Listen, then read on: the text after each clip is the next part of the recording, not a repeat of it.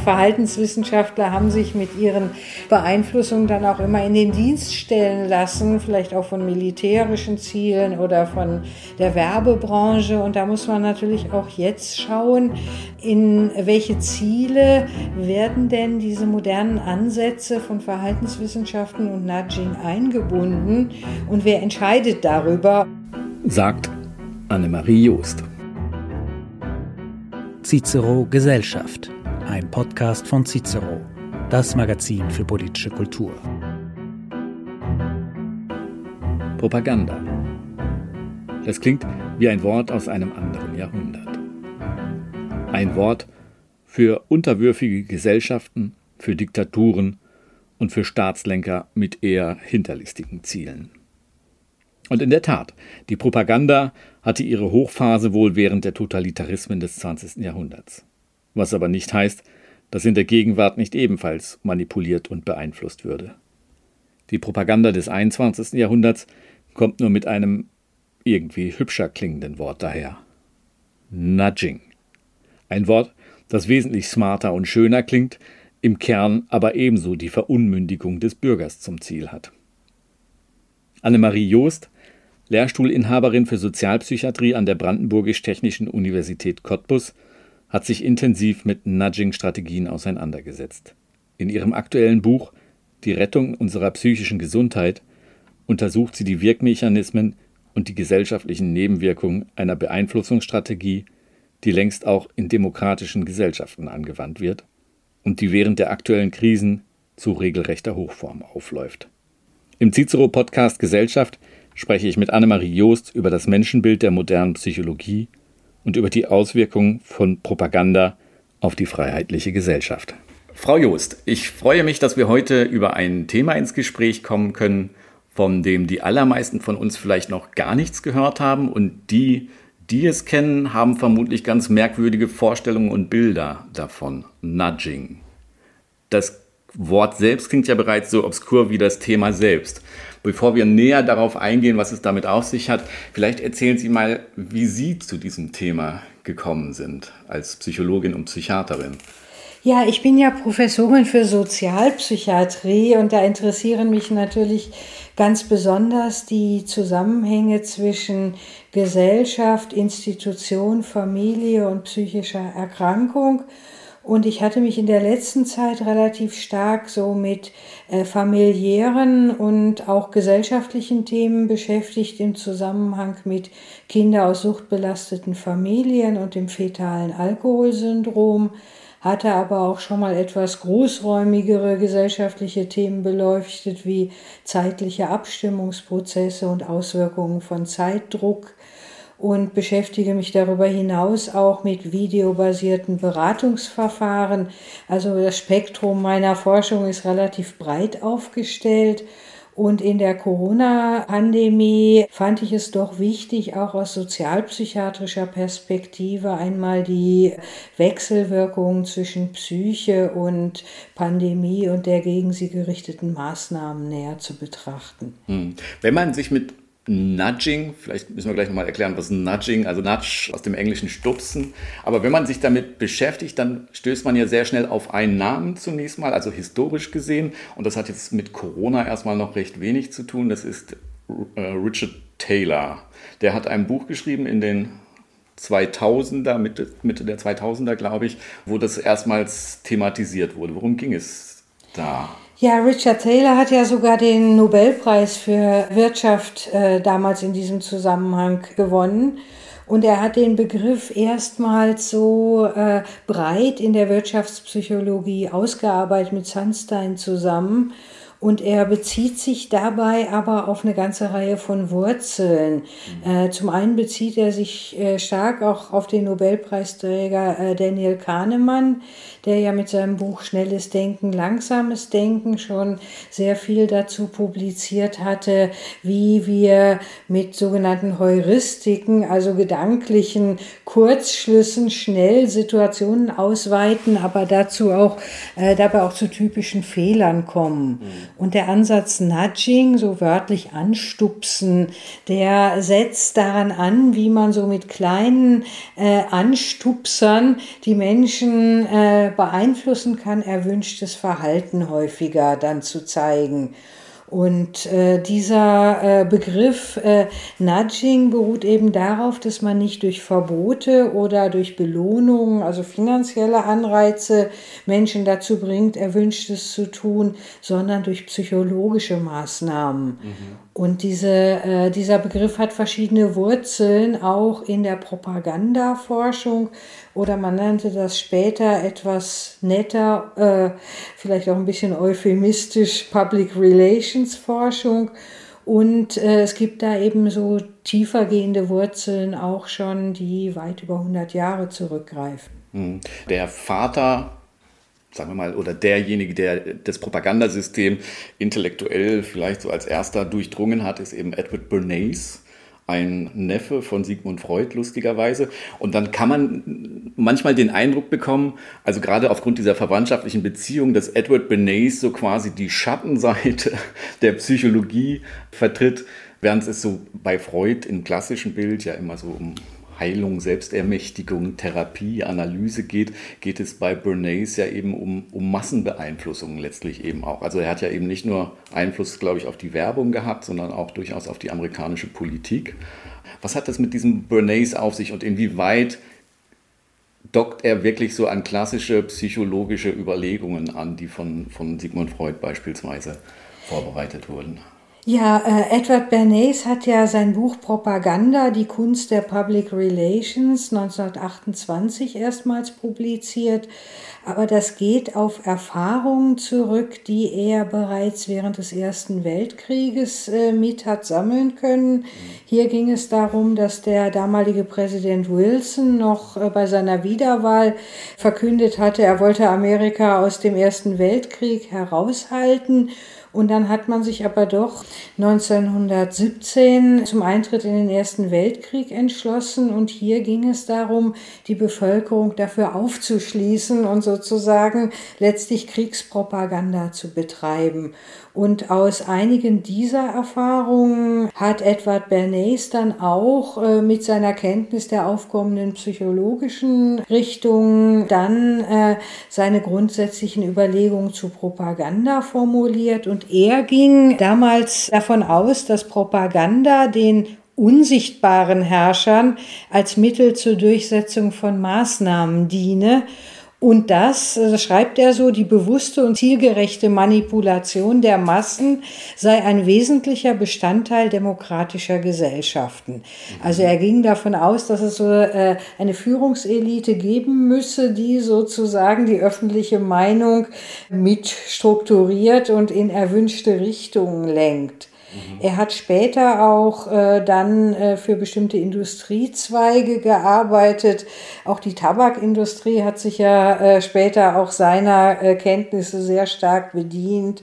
Äh, er hat aber auch immer wieder in äh, Regierungsberatungen gearbeitet, wie man dann auch erwünschte Verhaltensweisen, auch militärisch untermauerte Verhaltensweisen der amerikanischen Regierung dann auch entsprechend in der Bevölkerung kommunizieren konnte. Hm, ich finde es spannend, weil wir reden da ja, Sie haben es ja betont, wir reden von demokratischen Gesellschaften, wir reden von den USA, wir reden noch nicht vom Faschismus, auch wenn man wahrscheinlich sagen kann, und das ist ja auch die besondere Tragik dabei, finde ich, dass der Jude Bernays dann sicherlich auch ungewollt Einfluss auf das Denken vieler Nationalsozialisten genommen hat. Aber wir reden über eine demokratische Gesellschaft, wo man ja eigentlich sagen sollte, das Ideal der demokratischen Gesellschaft ist das aufklärerische Ideal, also der Ausgang des Menschen aus seiner selbstverschuldeten Unmündigkeit. Jetzt geht es da ja eher darum, den Menschen in Unmündigkeit zu halten, kann man fast sagen. Und das ist ja auch diametral eigentlich entgegengesetzt zu Sigmund Freud, der ja auch eigentlich dieses Ideal hatte, wo es war, soll ich werden. Also hat, hat ja auch was sehr Aufklärerisches eigentlich, also Selbstermächtigung.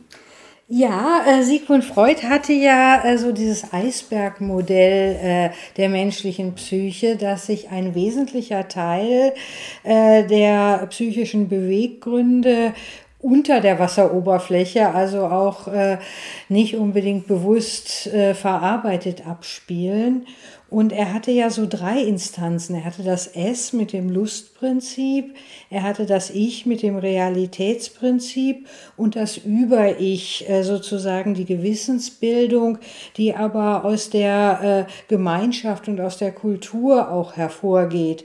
Und Sigmund Freud hat immer schon auch über das Spannungsfeld zwischen dem Es und äh, dem Über-Ich und der Kultur nachgedacht.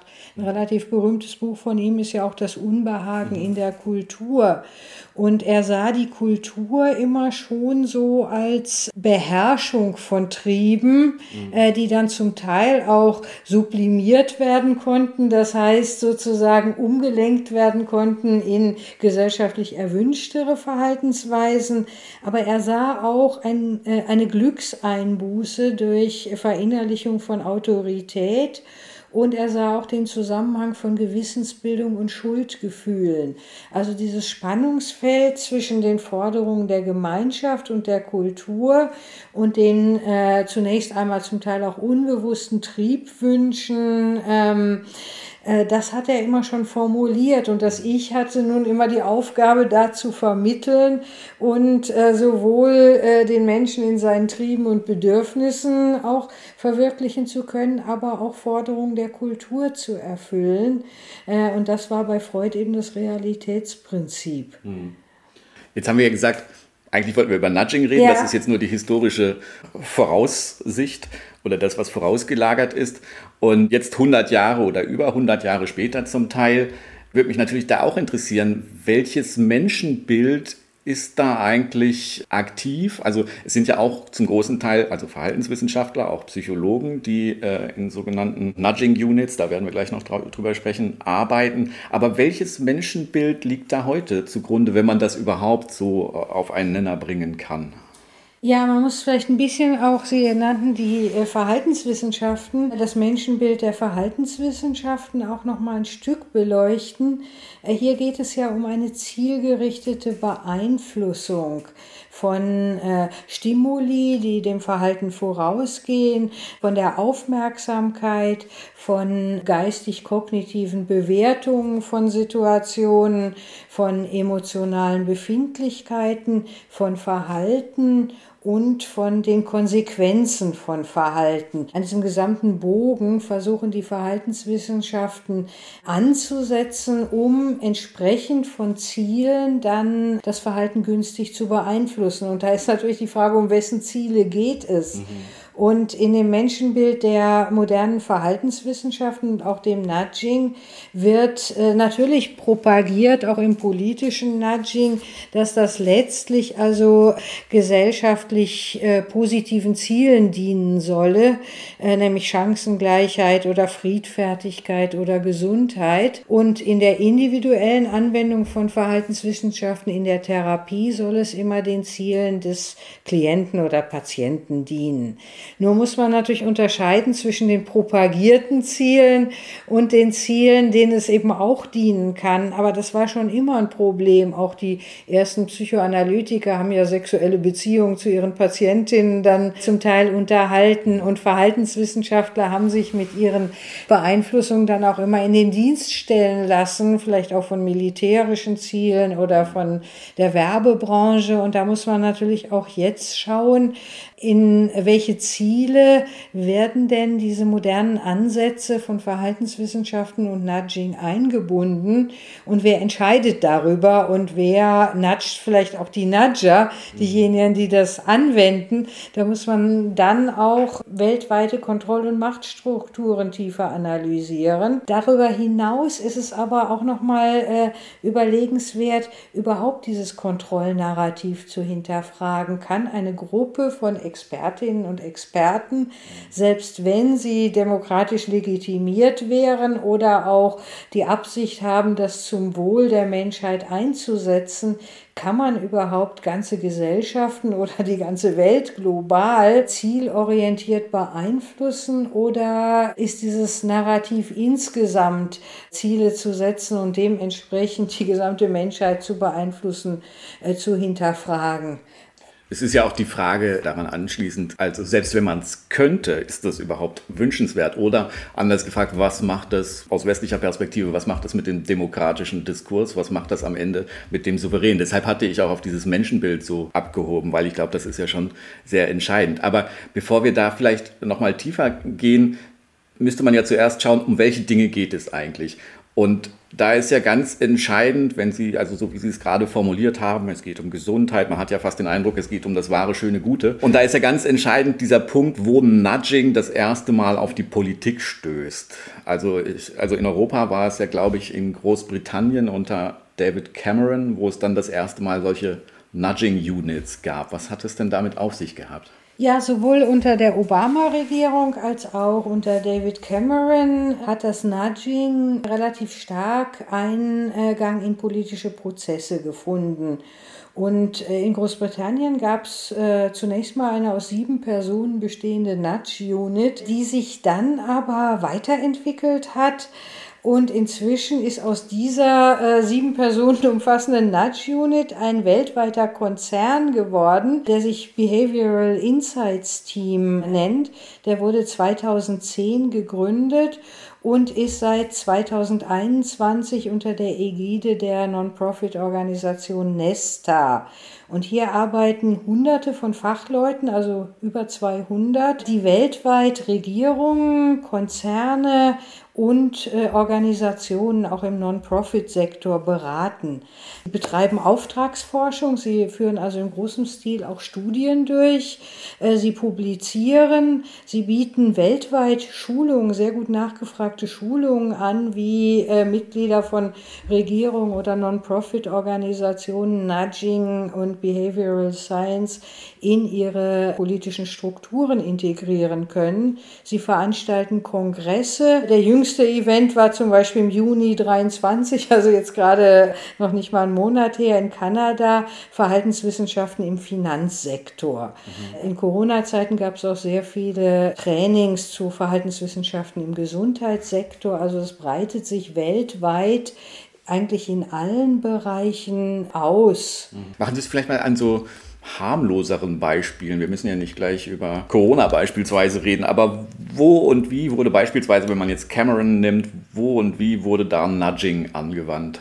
Ja, das sind so äh, zunächst mal Überlegungen, wenn man jetzt äh, die Menschen beispielsweise zu ja, gesünderer Ernährung äh, oder zu mehr Bewegung motivieren will, äh, dann könnte man das sozusagen überlegen, wie kann man das günstig so platzieren, dass die Menschen diesen allgemeinen Aufrufen eher nachkommen.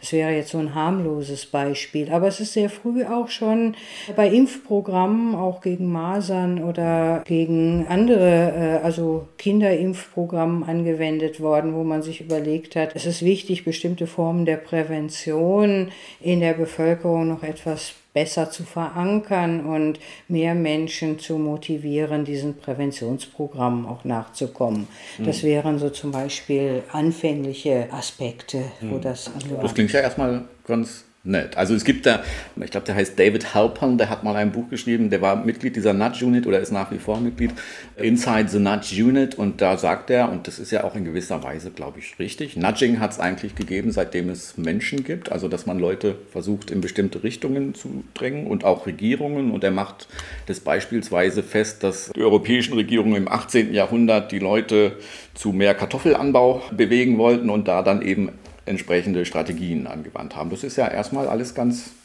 harmlos, so scheint es. Ja, es ist äh, schon von dem äh, griechischen Historiker, der so 200 bis 120 vor Christus gelebt hat, schon konstatiert worden, dass äh, Geschichtsschreibung oft mit einer, also Polybios hieß der, dass Geschichtsschreibung häufig mit einer Emotionalisierung von Geschichten einhergeht und dass man über öffentliche Erzählungen, Geschichtsschreibung immer schon versucht hat, die Menschen in bestimmten Richtungen zu beeinflussen. Das ist richtig richtig. Mhm. Nur heutzutage sind die Methoden ja völlig andere geworden. Also es hat natürlich etwas auch mit den Medien zu tun, die zur Verfügung stehen. Erstmal hat der Buchdruck natürlich auch äh, bestimmte Verbreitungen begünstigt, dann Radio ganz stark und Fernsehen. Aber heute sind durch die sozialen Netzwerke und das Internet ja nochmal ganz neue Möglichkeiten dazugekommen. Und es geht eben heutzutage darum, diese Nudging-Strategien erheblich zu verfeinern. Und äh, zunächst mal war ja das Internet so ein Ort der Demokratisierung, der Meinungsbildung, wo sich auch viele Menschen eben dann eben äußern konnten. Aber inzwischen ist ja doch in den letzten Jahren und Jahrzehnten ein recht starker Einfluss auch auf soziale Medien ausgeübt worden. Und äh, das waren zum Beispiel bezahlte äh, Menschen, die dann in sozialen Medien aufgetreten sind. Das waren dann später auch Bots und das sind aber auch systematische Datensammlungen und personalisierte Ansprache, wie dann ja Cambridge Analytics auch im Zusammenhang mit Wahlen dann mhm. auch sehr in, in die Diskussion und in die Kritik gekommen ist. Aber es gibt ja jetzt doch Möglichkeiten durch die systematische Nutzung sozialer Medien und durch die große Anzahl von Datensammlungen sehr individualisierte Ansprachen zu erzielen und die Menschen auch so zu beeinflussen, dass man das wieder experimentell auswerten kann und zum Teil eben auch dann mit Einsatz von künstlicher Intelligenz die Beeinflussungsmethoden so stark auch noch experimentell verfeinern kann, dass diese ganze Geschichte der Beeinflussung durch Anstupser doch in den letzten zehn Jahren in ihren Möglichkeiten explodiert ist, kann man geradezu sagen. Hm. Was ja auf der anderen Seite dann wiederum auffällt, ist, es gibt da unendlich viele Möglichkeiten. Zum Teil ist einem das vielleicht nicht unter dem Stichwort Nudging, aber irgendwo ist es einem ja auch bewusst. Und trotzdem fehlt ein gesellschaftlicher Diskurs darüber. Das ist doch irgendwo ganz interessant. Also gibt es da vielleicht so ein stillschweigendes Einverständnis oder wie ist das zu erklären? Naja, man muss eben auch realisieren, dass auch die Thematisierung von Nudging und Behavioral Sciences, also Verhaltenswissenschaften, auch wieder mit Hilfe von Nudging-Prinzipien erfolgt. Mhm. Und dass man natürlich versucht, bestimmte Diskurse auch in eine Richtung zu lenken, die nicht zu kritisch darauf blicken. Und äh, ein äh, Grundelement von Verhaltensbeeinflussung ist ja schon mal das Agenda-Setting. Mhm. Was sind überhaupt die wichtigen Themen, über die sich die Gesellschaft austauschen sollte?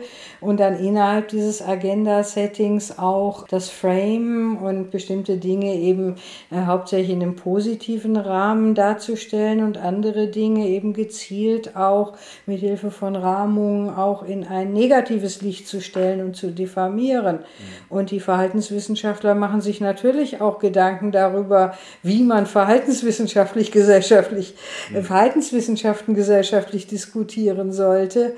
Und äh, auch da könnten schon solche Mechanismen am Werk sein, dass das eben gesellschaftlich so wenig kritisch aufgegriffen wird. Hm. Wenn man es mal konkret macht, es gab in Deutschland beispielsweise, also unter Angela Merkel bereits, die hat diese Ideen von Cameron aufgegriffen und dann gab es auch in unmittelbarer äh, Nähe zum Kanzleramt oder ich glaube sogar im Kanzleramt angesiedelt, äh, die erste deutsche kleine Nudging Unit unter der Überschrift Besser regieren. Das war mal eine Meldung, als das aufkam, so 2016, glaube ich, war das. Und da haben so Leute wie Fabio Di Masi, haben da mal im Spiegel kurz den Finger gehoben. Aber dann ist das auch wieder verpufft irgendwie. Man hat sich scheinbar daran gewöhnt. Ja, es war schon der Name. Äh, also das Portal heißt Wirksam Regieren und mit Gedankenstrich mit Bürgern für Bürger. Ja. Also es wurde gleich so geframed, nicht, dass es darum geht, die Menschen zu beeinflussen, sondern die Menschen zu beteiligen. Und hier ist gerade beim Nudging oder bei der Nudging-Forschung ist auch so eine Wechselwirkung. Man beteiligt erstmal äh, die Menschen, um um auch ihre kulturellen Prägungen und ihre Einstellungen besser zu verstehen, greift auch dann einiges von dem auf, was die Menschen wollen, nutzt aber andererseits auch das erhobene Wissen, um wirksamere Hebel zu finden, um die Menschen zu beeinflussen. Das heißt, die Bürgerbeteiligung äh, geht einerseits in Richtung äh, Bürger äh, äußern sich, was sie kulturell möchten, aber auch das kann ja wieder verwendet werden, um dann entsprechend auch gewünschte äh, Narrative, also Geschichten oder Rahmungen zu platzieren und wirksam dann auch etwas, was die Bürger vielleicht nicht unbedingt von sich aus möchten, mhm. äh, dann wieder in die äh, Gemeinschaften und Communities reinzuflechten. Mhm. Und das ist durchaus mit Bürgern, für Bürger ist äh, einerseits wieder erstmal klingt schön, äh, man muss aber dann sehr genau hingucken, äh, in welche Richtung das verwendet wird. Womit wir dann bei der Corona-Krise auch wären, wo man ja das Gefühl hatte, da ist Nudging nochmal explodiert irgendwie. Aber wenn Sie das mal vielleicht äh, beschreiben können, wo da Nudging eingesetzt wurde und auch sehr gezielt eben eingesetzt wurde, wie da auch Gelder geflossen sind in bestimmte Umfrageprojekte beispielsweise. Ja, man muss da auch wieder anfangen bei dem äh, Agenda-Setting. Das heißt, dass weltweit plötzlich in allen Ländern die Corona-Pandemie das beherrschende Thema war.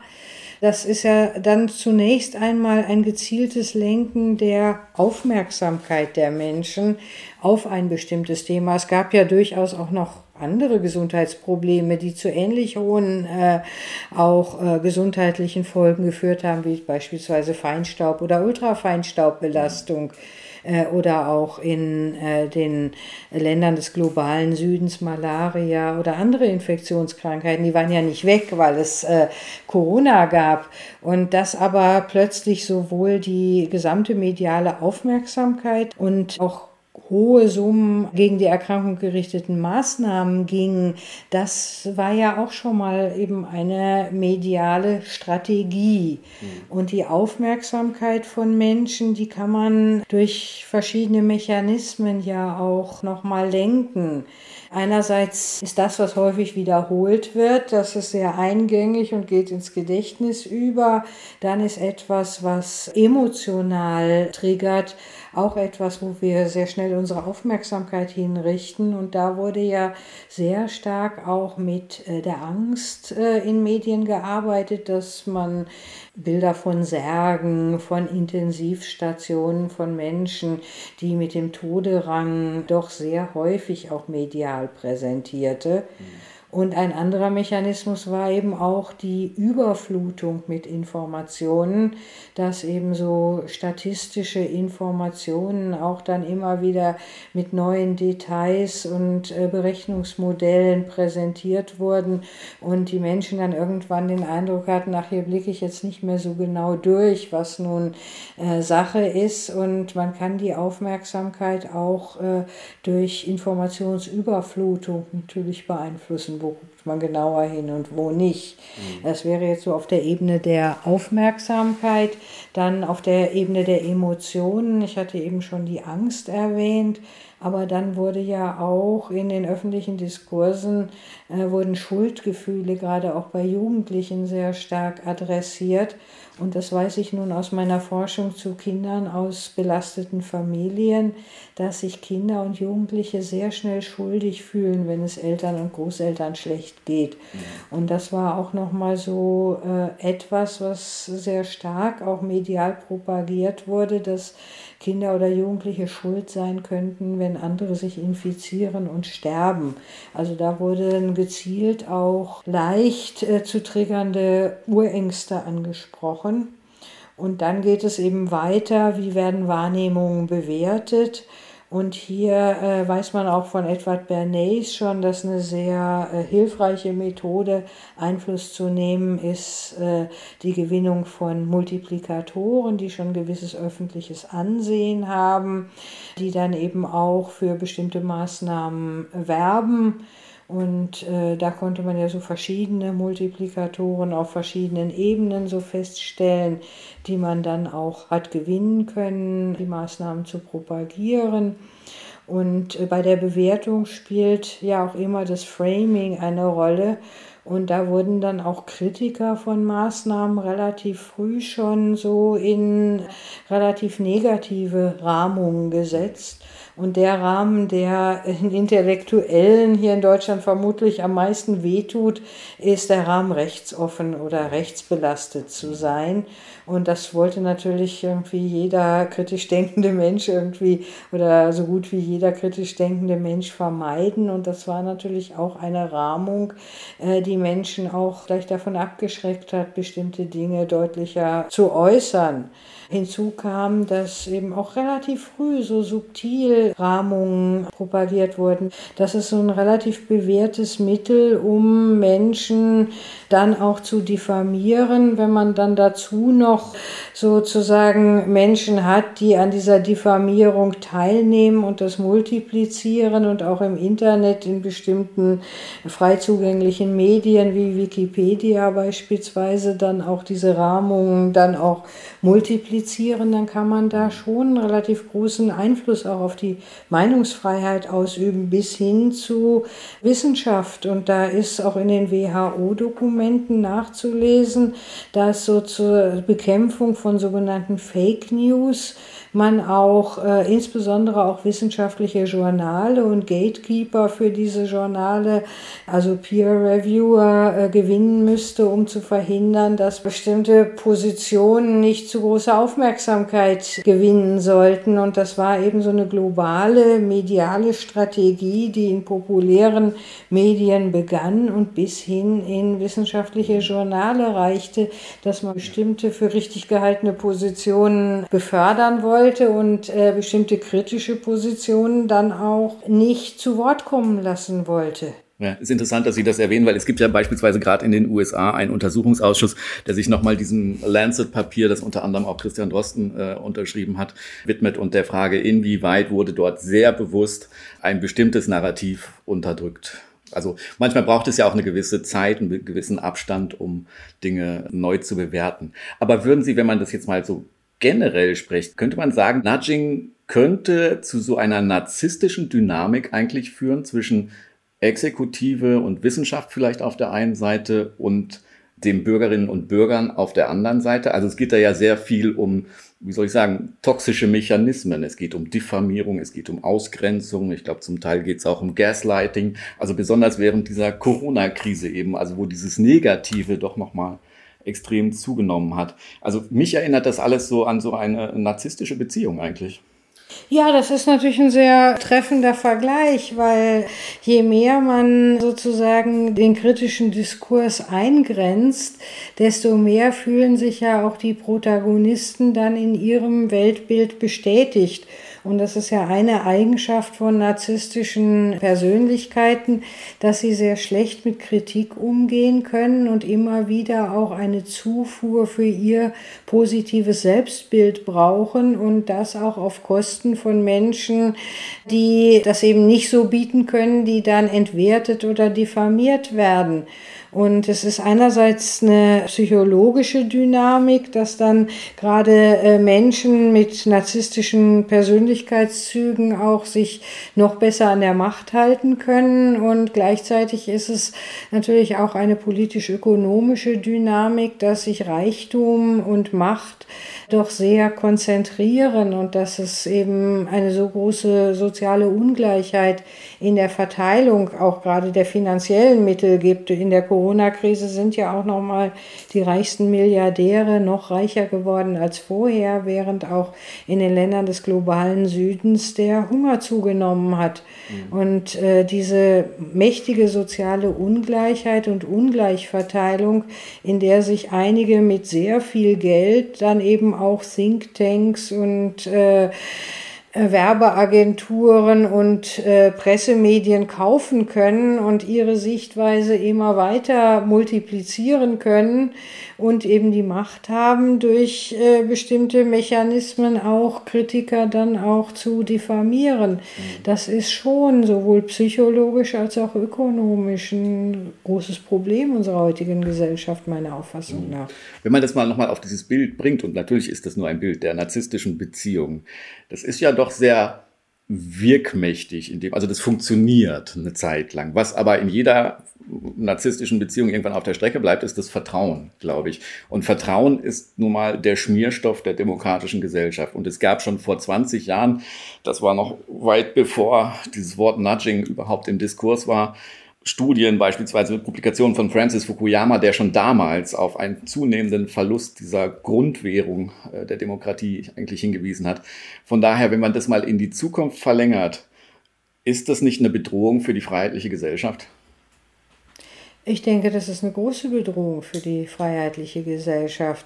Und wir brauchen äh, sicherlich auch viele Bewegungen von unten, also Menschen, die selber auch in der Lage sind, ihre Wahrnehmung authentisch zu formulieren, ihre äh, Gefühle zu spüren, in gewaltfreie Diskurse mit anderen einzutreten, sich auch von unten dann zusammenzuschließen und dem äh, etwas Echtes, etwas, was auf gewaltfreier Kommunikation, Vertrauen und lokalen Gemeinschaften beruht, entgegenzusetzen und diesen Einflussmöglichkeiten Möglichkeiten, die ja auch sehr stark im digitalen Raum verbreitet werden, etwas offline sozusagen entgegensetzen. Und wir brauchen auch wirklich eine intensive Diskussion dazu, was ist denn lebenswertes Leben? Und wie möchten wir miteinander umgehen, wie möchten wir unsere Kinder erziehen? Und äh, um wieder eben Vertrauen aus äh, realen Beziehungen äh, lebenslang eben herzustellen und zu pflegen. Das ist so ein ganz wichtiger Punkt. Und also gute Beziehungen während der Kindheit sind ja auch ein guter Schutz äh, vor einer narzisstischen Fehlentwicklung, äh, in der man dann andere entwerten muss, um das eigene brüchige Selbstwertgefühl immer aufzuwerten. Und wir müssen natürlich auch gucken, wen wählen wir in unsere Verantwortungspositionen und wie kann es gelingen, äh, weniger narzisstisch strukturierte Menschen in die entscheidenden Positionen zu wählen. Mhm. Und da muss man natürlich auch mal das äh, System hinterfragen, wie kommen Menschen eigentlich in diese Positionen rein und wo könnte man da wirklich auch mal schauen, dass wir wirklich die besten Menschen bekommen, die uns repräsentieren und nicht Menschen, die selber schon vielleicht an gewissen Selbstwertproblemen leiden und bestimmte Störungen aufweisen. Mhm. Das ist natürlich eine schwierige Frage. Mhm. Naja, aber trotzdem finde ich es gut, dass wir am Ende und auch wenn wir es nur als oder wenn Sie es nur als offene Frage formulieren können, aber schon so einen Weg zum Gegengift quasi aufgezeigt haben. Ich finde das immer schön, wenn man bei all diesen doch sehr manchmal frustrierenden äh, Analysen ähm, das ein bisschen positiv endet. Von daher, ich bedanke mich ganz herzlich für das Gespräch. Dankeschön. Mir bleibt noch darauf hinzuweisen, dass es diesen Podcast nachzuhören gibt, entweder auf cicero.de oder überall dort, wo es Podcasts gibt. Cicero Gesellschaft, ein Podcast von Cicero, das Magazin für politische Kultur.